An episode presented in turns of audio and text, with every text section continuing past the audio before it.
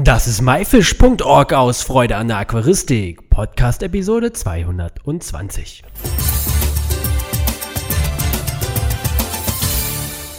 Hallo, mein Name ist Lukas Müller und danke, dass du heute wieder dir Zeit nimmst, mir zuzuhören. Heute geht es um das Thema Schnecken, aber nicht nur einfach nur um Schnecken, sondern speziell um das Thema, wenn Schnecken aus dem Aquarium die Flucht suchen. Und dafür habe ich heute die Alexandra Behrendt am Telefon. Hallo Alexandra, wie geht's dir heute?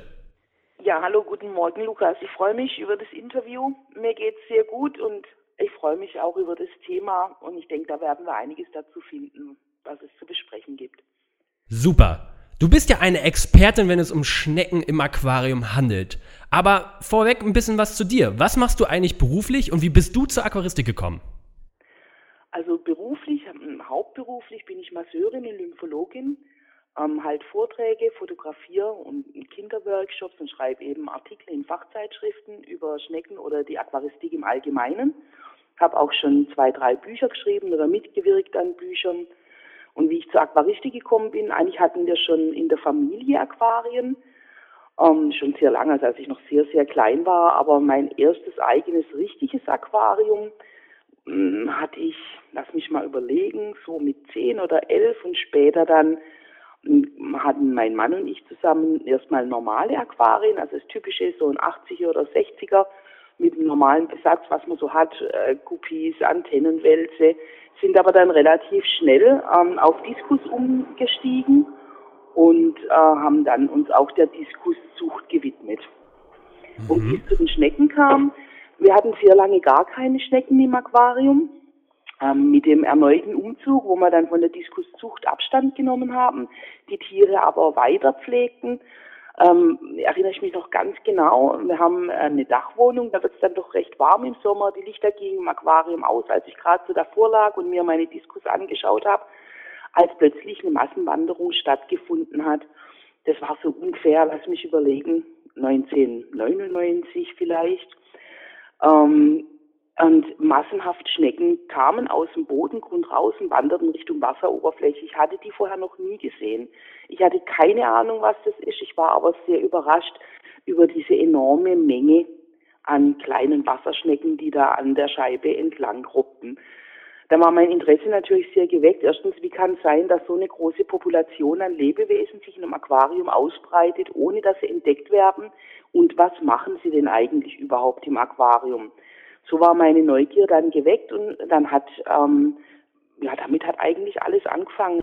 Und damals begann ich dann äh, mein Informationszug übers Internet, da war noch kaum irgendetwas zu finden.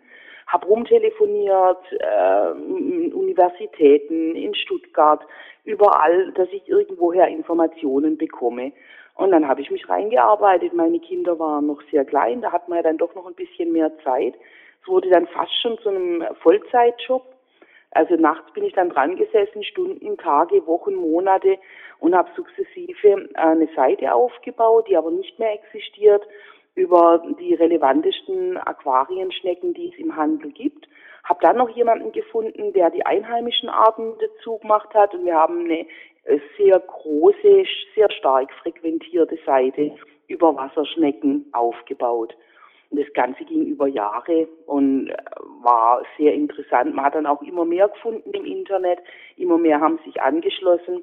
Ganz wichtig war die Connection zur Humboldt-Universität und den dort arbeitenden Doktoren, weil die mir immer sehr freundlich und bereitwillig zur Seite standen, wenn es um neue Schnecken gab, die ich noch nicht kannte oder die frisch importiert worden sind. Ja, so hat sich das alles über die Jahrzehnte fast schon gar entwickelt. Boah, das ist ja eine ganz schöne Zeit. Wie lange betreibst du denn jetzt die Aquaristik genau? Also circa 30 Jahre. Das ist schon äh, eine ziemlich lange Zeit. Ja, ich bin auch schon ein bisschen älter. Was genau fasziniert dich denn jetzt an den Schnecken? Weil du sie damals so entdeckt hast in einem Aquarium oder gibt es noch irgendwelche Merkmale, die du sehr interessant findest an Schnecken? Also erstmal muss ich sagen, die äh, Fischaquaristik interessierte mich in dieser Zeit nicht so sehr, weil ich immer die Problematik sah, äh, große Barsche, gut, dann hat man 600, dann hat man 900 Liter, sie zu beobachten mit ihrem äh, Sozialverhalten, habe ich einfach festgestellt, du kannst ihnen eigentlich nie wirklich recht machen, so dass sie sich wohlfühlen und dass es einigermaßen funktioniert. Bei den Schnecken habe ich das ein bisschen anders gesehen. Das sind erstmal kleinere Tiere gewesen. Ich dachte, ja, denen kann man schon recht machen. Und mich haben sie einfach an ihrer Vielfalt fasziniert zuerst. Es war dann auch 2009, habe ich die ersten Schnecken aus Sulawesi ähm, gesehen und auch gehabt. Ähm, und es war natürlich ein Farbenspektakel, das war Wahnsinn, unheimlich schöne Tiere, unheimlich schön zu beobachten, das war einfach ganz genau mein Ding.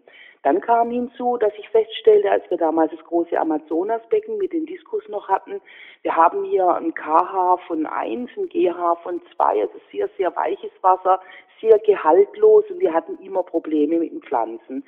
Dann plötzlich war das weg, die Pflanzen sind gewachsen, wir hatten weniger Faulgasstellen im Aquarium und ich habe dann festgestellt, dass das wohl an der Arbeit der Turmdeckelschnecken liegen muss, die im Bodengrund tätig waren.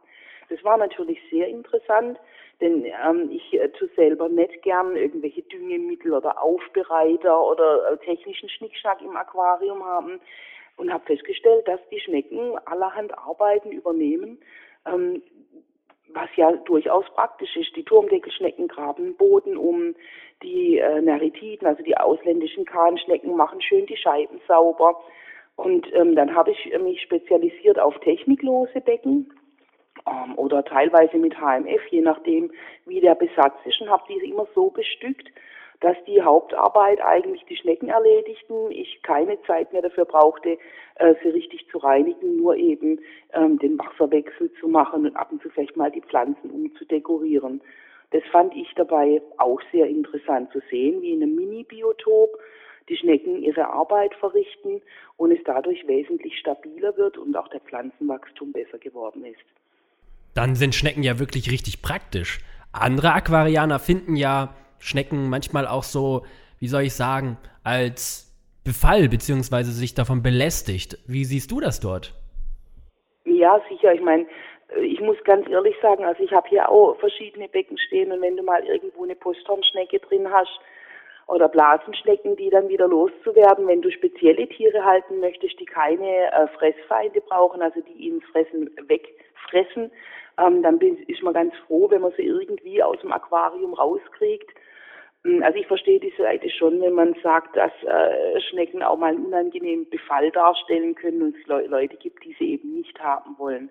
Aber von meiner Seite aus beleuchtet, ja, sind sie eben durchaus auch Nützlinge. Wobei man nicht vergessen darf, mit der Vielzahl der verschiedenen Familien und Gattungen, die eingeführt werden, sind eben sehr viele Schnecken dabei, die spezielle Bedürfnisse haben ähm, denen man dann auch gerecht werden muss. Häufig höre ich auch in den Vorträgen, naja, die setzt man halt ein und dann passt es, aber dann sterben sie eben, weil es eben nach wie vor so ist, wenn ich mir ein Lebewesen anschaffe, ob es ein Fisch, oder eine Schnecke oder eine Garnele ist, muss ich schauen, was für Bedürfnisse hat das Gegenüber und wie werde ich dem gerecht. Mhm. Wenn du jetzt so Posthornschnecken oder Blasenschnecken hast, wie gehst du da vor, die loszuwerden? Ja, sehr schwierig ist das Ganze. Das habe ich jetzt selber wieder festgestellt. Du musst nur irgendwo im Filter hängt vielleicht noch ein Leicht drin, hast du es schon wieder da. Ähm, ich bin inzwischen dazu übergegangen, die Becken komplett zu entleeren, alles sauber zu machen, also auch das Filterinnenmaterial, den Bodengrund, die Pflanzen, ähm, teilweise auch ganz neu zu bestücken, damit ich wirklich sicher sein kann, dass keine mehr drin sind. Es gibt natürlich noch die Möglichkeit, sie abzusammeln, das heißt immer wieder Futter reinzuwerfen, wo sie sich drauf sammeln und sie dann rauszuholen. Es gibt auch Schneckenfallen, äh, die man verwenden kann, aber das ist halt eine sehr müßige und langwierige Angelegenheit. Da tut man sich selber eher Gefallen, indem man einfach das Becken komplett entleert und ganz neu einrichtet. Mhm. Wie viele Aquarien besitzt du denn jetzt gerade mit Schnecken selber zu Hause? Ja, das ist schwierig, muss ich mal zusammenrechnen. Also ich habe ähm, sechs Flualspec 3, dann eins ist ein 1,20 Meter lang ist, ähm, aber nur 20, 25, also eigentlich 50, äh, 60 Liter. Das ist mit Fischen bestückt. Ein 54er von Eheim und drei Cubes von Denerle. Also es waren so sechs, sieben, acht, neun, zehn, elf. Also es sind weniger als früher. Das ganz große Aquarium habe ich abgebaut. Um, ähm, und das reicht aber so für mich. Ja, das ist ja schon eine Menge. Wie viele Aquarien hattest du denn früher? Oh je, das kann ich dir so ad hoc gar nicht sagen. Also ich hatte keine Zuchtanlage oder so. Also zwischendurch waren es mal oh, 18 rum oder so irgendwie, aber nie mehr. Also ich habe die Schnecken meistens entweder zum Beobachten immer wieder verschiedene Arten gehabt. Manche habe ich auch über längere Zeit behalten, die habe ich dann in die größeren Aquarien gesetzt, gerade die Tylomelania orange aus dem Pusosee oder andere Tylomelania. Aber meistens geht es bei mir darum, sie über einen gewissen Zeitraum zu beobachten, zu fotografieren, ihre Vermehrung anzuschauen. Also wie funktioniert es, funktioniert es überhaupt, was brauchen sie, wie kann man ihnen gerecht werden. Und deswegen reicht es so. Momentan habe ich sehr viele spezielle Schnecken, nicht sehr viele, habe ich einige spezielle Schnecken, die ich in den kleineren ähm, Flualbecken drin habe, die ich einfach nur beobachte und schaue, was passiert. Ja, krass. Und was machst du denn mit den Informationen? Ich habe schon gesehen, dass du auch äh, Bücher rausgebracht hast. Kommt da noch was? Ähm, also noch was ähm, denke ich jetzt mal nicht.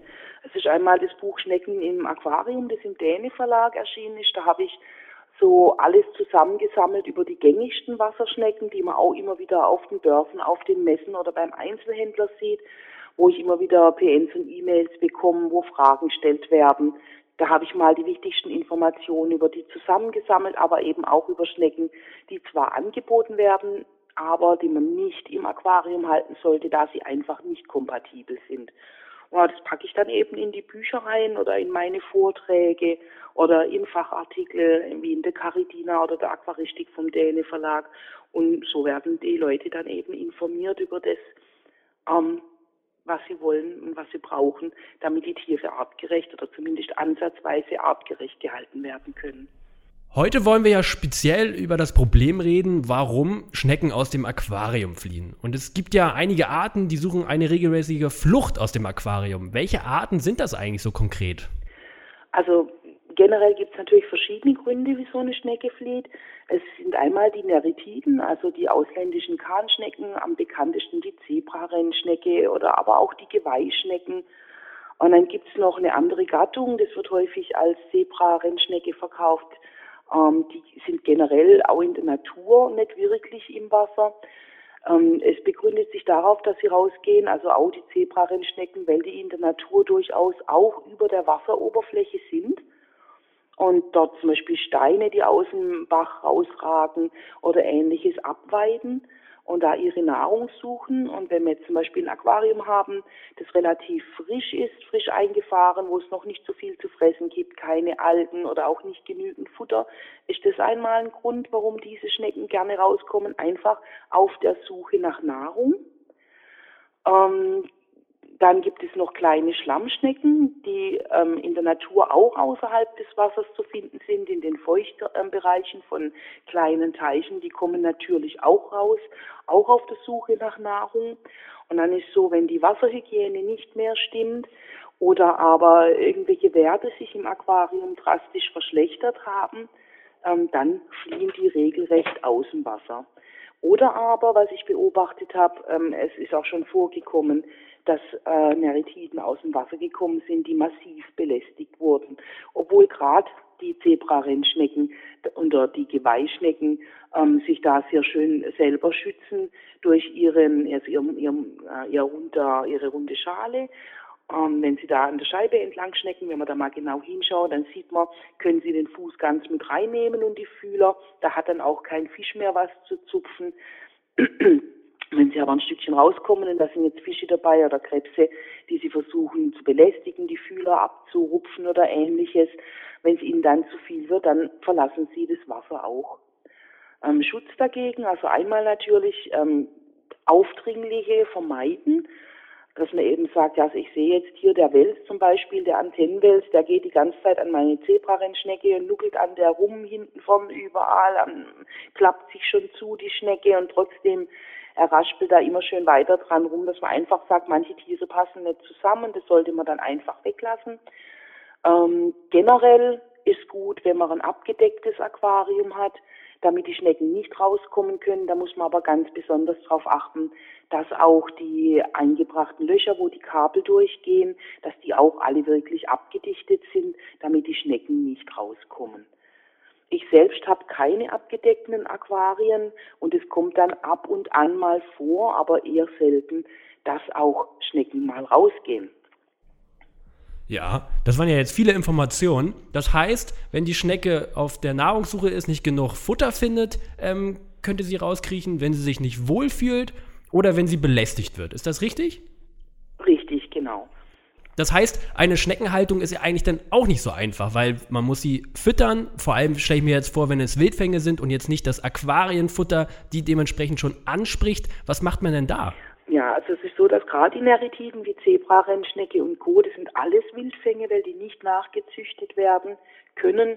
Also es scheint wohl in irgendeiner Universität, habe ich jetzt mal gehört, gelesen vor kurzem, scheinen Neritiden nachgezüchtet worden zu sein.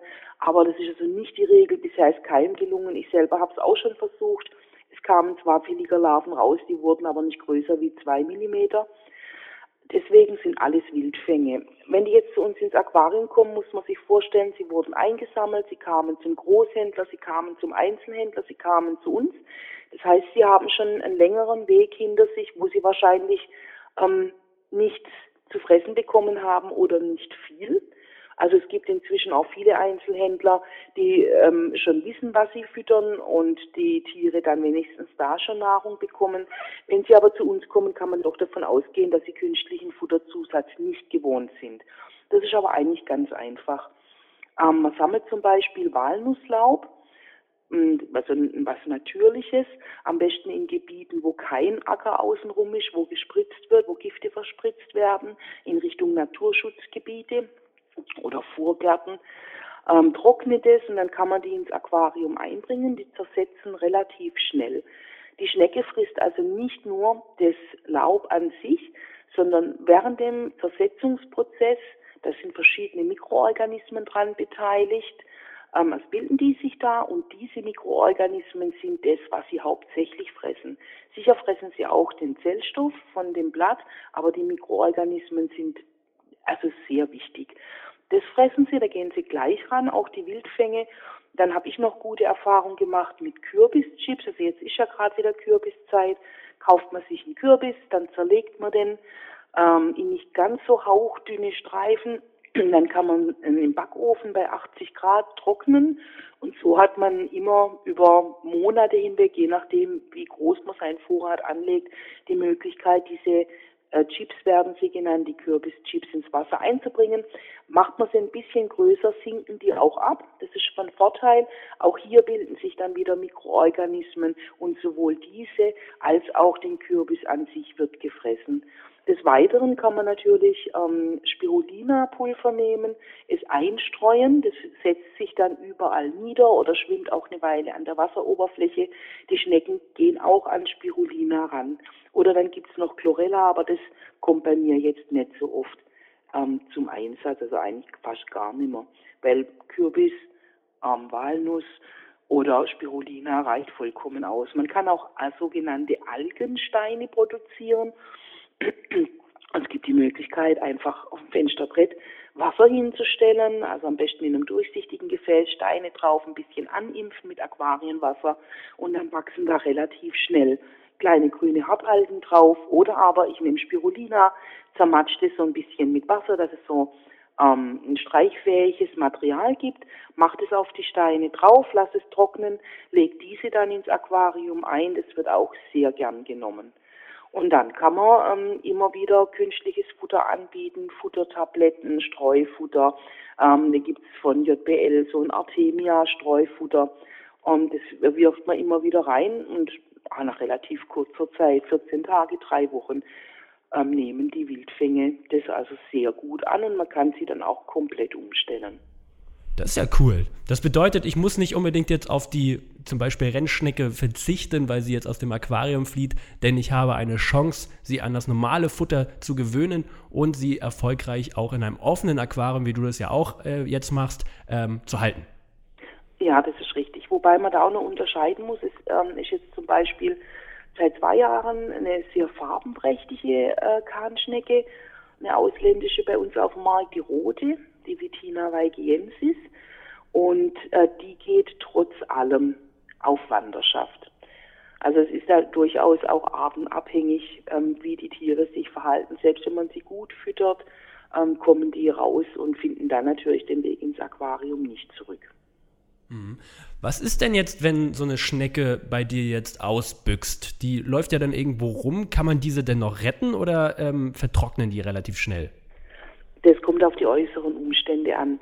Also so, ähm, wenn es jetzt Sommer ist, ist es sehr warm und die Schnecke flieht aus dem Aquarium und geht in Richtung Fensterbrett, wo die Sonne drauf bretzelt und 50 Grad dahinter sind, dann hat man selbst, wenn man sie nach einem Tag schon findet, fast keine Chancen mehr. Also ich habe auch schon mal eine gefunden, ähm, die lag circa zwei Tage unterm Sofa, aber es war nicht im Sommer, hat schon ziemlich vertrocknet ausgesehen.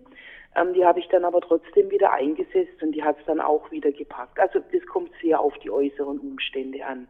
Wie warm ist es, wie lang liegt sie schon da, wie gut war sie vorher ernährt und so weiter. Also, also es gibt schon die Chance, dass man sie retten kann, aber muss nicht immer sein. Hm, wie weit kann so zum Beispiel jetzt eine Rennschnecke weglaufen? Hm, kommt auch wieder auf die äußeren Umstände an. Ich glaube, das weiteste, wo ich mal eine gefunden habe, das waren so dreieinhalb Meter vom Aquarium weg. Oh, das ist ja schon ein ganzes Stück. Ja, das ist schon ein ganzes Stück, das stimmt. Was benötigen denn jetzt zum Beispiel, gehen wir mal weiter auf die Rennschnecke ein, weil es eine häufig angebotene Schnecke im Einzelhandel ist. Was benötigt denn diese Schnecke, wenn sie jetzt sich an Futter gewöhnt hat, noch, um sich wirklich wohlzufühlen im Aquarium? Also gerade hm, die Zebra-Rennschnecke, äh, die Wasserhygiene ist generell sehr wichtig. Das heißt regelmäßiger Wasserwechsel, lieber kürzere Abstände. Das ist ganz wichtig eine bewegte Wasseroberfläche, so dass das Wasser sauerstoffreich ist. Ähm, dann ist natürlich gut, wenn man ein Aquarium hat, das nicht so super clean ist. Das heißt, äh, nicht immer einen Bodengrund absaugen. Es müssen sich äh, Dreckecken bilden können, wo sie Aufwuchs findet, den sie fressen kann. Ähm, dann ist generell wichtig, dass wenn man Material als Einrichtungsgegenstände reintut, dass man Dinge reintut, wo sie sich nicht drin verklemmen kann, weil eine Schnecke hat keinen Rückwärtsgang. Das heißt, wenn sie jetzt zwischen Steinaufbauten sich verklemmt hat und sie kommt vorwärts nicht mehr weiter, dann kommt sie auch rückwärts nicht mehr raus. Das ist auch sehr wichtig. Ähm, es sollten natürliche Materialien drin sein, wie Holz, denn auch dieses wird abgeraspelt. Ähm, ich, ich persönlich mag äh, Sand- oder Kiesbodengrund. Ich stehe nicht so auf das ummantelte Material, das es gibt in verschiedenen Farbtönen. Bin mir da auch nie ganz sicher, gerade bei den Rot- oder Weißtönen, ob da nicht doch äh, Weichmacher drin sind oder irgendwas rauskommt, was doch mal schädlich sein könnte. Außerdem ist so, dass man auch äh, in manchen Schnecken ähm, kleine Partikel von Sand find, findet, die im Magen bleiben und die dort auch mit dafür verantwortlich sind, dass aufgenommenes Fressen äh, zerstoßen und zerkleinert wird, praktisch die Zellenstruktur aufgebrochen wird. Und wenn Sie diesen Sand nicht haben und nicht vorfinden, dann haben Sie bald ein Ernährungsproblem. Deswegen immer natürliche Materialien. Sand, Holz, muss alles mit drin sein, dann fühlen Sie sich wohl ähm, von der Größe her für eine Zebrarennschnecke, wenn die Wasserhygiene stimmt ähm, und wenn sie ihre Algen hat und richtig gut gefüttert wird, ähm, könnte man sie im Prinzip auch schon in ein Nano-Aquarium reintun, aber dann eben nicht so viele. Weil wenn sie mal alles aufgefressen haben, dann treten sie wieder in Nahrungskonkurrenz, dann muss man doch wieder ordentlich zufüttern. Und gerade bei einem Nano-Cube von 10, 15 Liter zum Beispiel ist der Filter dann auch schnell überlastet. Da muss man so ein bisschen schauen. Gerade im letzten hatte ich eine Anfrage von einem 30-Liter-Aquarium. Das war besetzt äh, mit 20, ähm, wie nennt man die im Umgangssprachlich, Stahlhelmschnecken. Ähm, Maritina puligera, die haben natürlich an einem Tag alles weggefressen, was es gab und sind dann auch relativ schnell verhungert, weil man so viel gar nicht nachfüttern kann. In unserem 800 Liter Diskusbecken hatten wir zum Beispiel eine Stahlhelmschnecke drin. Diese eine hat das komplette Becken ähm, Grünalgen, also diese Hartalgen, diese grünen Diantenscheiben sind komplett freigehalten und gesäubert. Die mussten wir nie zufüttern. Mehr hätten wir aber auch nicht gebraucht. Das ist ja krass. Da wir gerade über die Stahlhelmschnecke sprechen, ich höre des Öfteren, dass sie sich mal eingräbt. Ist das ein normales Verhalten oder fühlt sie sich auch nicht so richtig wohl? Unterschiedlich. Also es ist also so, wenn du dir ein Aquarium von vorne anschaust, wenn es vielleicht ein bisschen natürlichen Lichteinfall hat, dann sieht man ja, da wo der Sand anfängt, bilden sich Algen und Schmotter, da wird es ja immer so grünbraun, ne? Und ähm, sie geht dann gern mit ihrem Fuß runter, mit ihrem ganzen Körper, also mit dem ganzen Haus und frisst diese Beläge ab. Wenn sie jetzt zum Beispiel Futterreste findet irgendwo, dann geht sie auch schon durchaus mal in den Bodengrund. Habe ich jetzt aber bei der Stahlhelmschnecke oder Zebrarennschnecke eher seltener beobachtet, dass sie lange im Bodengrund bleibt aber meistens sucht sie Futter. Wenn sie natürlich in den Bodengrund geht und sie bleibt da, dann stimmt was im Umfeld nicht. Gibt es aber bei den Neritiden eher selten. Die gehen dann lieber aus dem Wasser raus und verlassen das Aquarium. Sind denn jetzt so Stahlhelmschnecken oder auch Rennschnecken was für Anfänger oder sollte man ein erfahrener Aquarianer sein? Ja, das ist immer schwierig zu beantworten. Ich kenne viele Anfänger, die haben das alles sehr gut im Griff und verstehen das alles, was sie machen. Und ich kenne aber auch Aquarianer, die schon lange Aquarianer sind. Da würde ich sagen, nee, lass mal. das ist, ähm, kann man so schlecht beantworten. Also ich habe die Erfahrung gemacht, dass die Stahlhelmschnecke sehr kompatibel ist. Und dass die doch auch einiges wegsteckt, wenn mal was schief läuft. Ähm, also wenn ich eine empfehlen würde, dann die Stahlhelmschnecke. Die ähm, macht doch schon einiges mit ja, also, also gut, ich meine natürlich eine massive Nitritbelastung oder ich mache nie Wasserwechsel und warte drei Monate. Ähm, das funktioniert natürlich nicht, aber die Stahlhelmschnecke zeigt sich durchaus auch als Anfängerschnecke als kompatibel. Gut. Hast du vielleicht noch einen Tipp oder irgendwas, was du an die Zuhörer loswerden möchtest? Hm, ja, hm, schwierig. Also generell habe ich beobachtet, dass die Schnecken nie so ganz in ihren Ansprüchen wahrgenommen werden. Das ist mal das Erste. Ich würde allen ans Herz legen, sich erst einmal im Vorab ähm, zu informieren, was für Schnecken sind für meine Wasserwerte geeignet, ähm, was möchte ich haben, auf was lege ich Wert, möchte ich eine Schnecke haben, die super schön aussieht. Und ich sehe dann aber, äh, die passt aber zu meinen Fischen nicht. Oder äh, sie passt nicht zu meinen Wasserwerten, dass man einfach ganz genau nachschaut, was braucht sie kann ich ihr das bieten? Was fütter ich ihr? Ähm, möchte ich zum Beispiel keine Wildfänge haben, dann muss ich mich auch genau informieren, welche Schnecken kann ich denn dann überhaupt nehmen. Das ist schon mal wichtig. Wichtig ist, dass man eine sehr gute Wasserhygiene äh, betreibt, dass man nicht vergisst, dass die Schnecken zugefüttert werden müssen. Also viele Schnecken müssen zugefüttert werden. Wenn ich sie als Nützlinge haben möchte und sie sollen nur meine Reste fressen, dann muss ich das alles mit einplanen. Also es gibt, es gäbe eigentlich ziemlich viele Tipps, aber das ist wieder schwierig, alles auf einmal zusammenzufassen. Was ich auch noch als ganz wichtig empfinde, es werden tatsächlich immer noch drei, zwei oder drei Schneckenarten angeboten, die absolut ungeeignet sind für die Aquaristik. Das ist einmal die sogenannte Turborennschnecke aus Sulawesi, die sehr interessant aussieht. Ähm, die ist überhaupt nicht geeignet, sie verstirbt äh, sehr schnell. Ähm, dann haben wir die Protea pacodula, die Pagodenschnecke. Ähm, äh, die hat so Stacheln an den Seiten rausragen. Die kommt in einem sehr kleinen Gebiet in der Grenze zu Myanmar vor, in Wasserfallkaskaden. Die ist auch sehr speziell. Die habe ich zwar schon über vier Jahre gehalten, ich kenne auch zwei, drei andere Leute, die die schon länger hatten, aber meistens verstirbt sie doch. Deswegen würde ich mir die auch nicht anschaffen.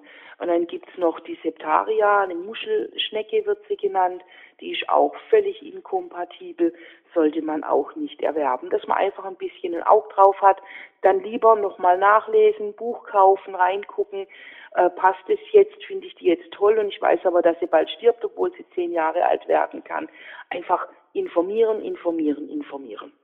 Das ist das Allerwichtigste, damit man den Bedürfnissen gerecht wird. Mhm, ja, du sagtest jetzt das Wort informieren. Wo kann man denn am besten sich informieren? Beziehungsweise du hältst ja auch so Vorträge. Wo kann man diese spannenden Vorträge denn anhören? Also es gibt ja diverse Aquaristikmessen. Da bin ich meistens mit Vorträgen anzutreffen. Jetzt in Sindelfingen dieses Jahr nicht. Ähm, da mache ich Workshops für Kinder. Ähm, in Friedrichshafen auf der Aquafisch werde ich auf jeden Fall sein.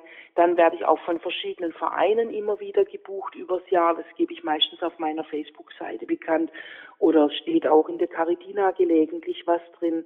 Also ich bin immer wieder mal zu Vorträgen geladen. Die genauen Daten für 2020 kann ich jetzt allerdings ad hoc nicht nennen.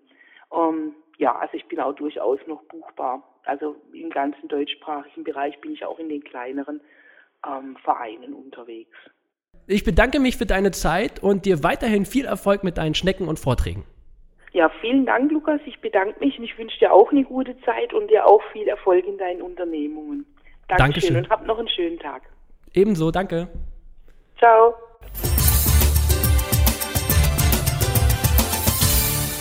Wenn du noch mehr zum Thema Aquarienschnecken erfahren möchtest, hör dir doch auch einen älteren Podcast auf myfish.org an. Du findest ihn unter www.my-fish.org slash Episode 120. Das war myfish.org aus Freude an der Aquaristik. Danke, dass du dir heute Zeit genommen hast, dir diesen anzuhören. Du hast selber ein spannendes Thema, worüber du mit mir reden möchtest oder kennst jemanden? Hast vielleicht auch Themenvorschläge? Dann schreibe mir doch eine E-Mail an podcast at my-fish.org. Alle weiteren Infos zu dieser Episode mit Bildern und Links findest du wie immer unter www.my-fish.org slash Episode 220. Wir hören uns nächsten Freitag wieder. Vielen Dank und tschüss, dein Lukas.